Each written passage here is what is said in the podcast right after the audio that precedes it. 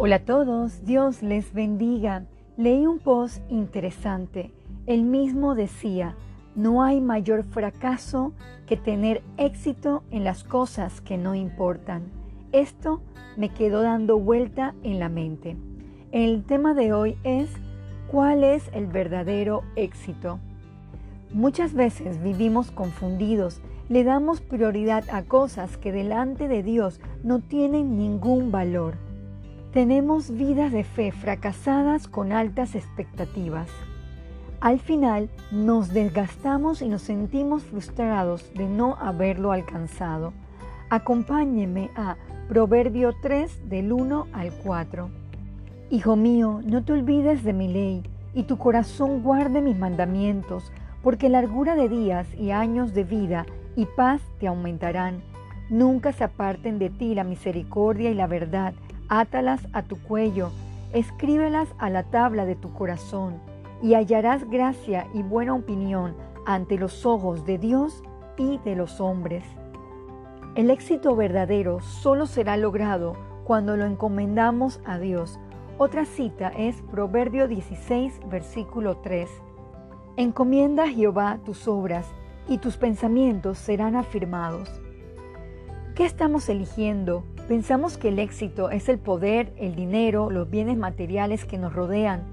¿Dónde está puesto nuestro corazón? Vayamos a Mateo 6, versículo 21. Porque donde está vuestro tesoro, allí estará también vuestro corazón. Una persona de éxito es aquella que sabe que Dios le permitió nacer, tiene planes para su vida, conoce perfectamente sus virtudes y talentos y que estos fueron dados con un propósito especial. Una frase que encontré decía lo siguiente, el secreto del éxito está cómo vivimos cada día, en especial cuando nadie nos ve. Vivamos vidas exitosas bajo la dirección de Dios. Busquemos Josué 1.8. Nunca se aparte de tu boca este libro de la ley, sino que de día y de noche meditarás en él para que guardes y hagas conforme a todo lo que en él está escrito, porque entonces harás prosperar tu camino y todo te saldrá bien. Querido oyente, el éxito ante el mundo no siempre significa éxito ante Dios.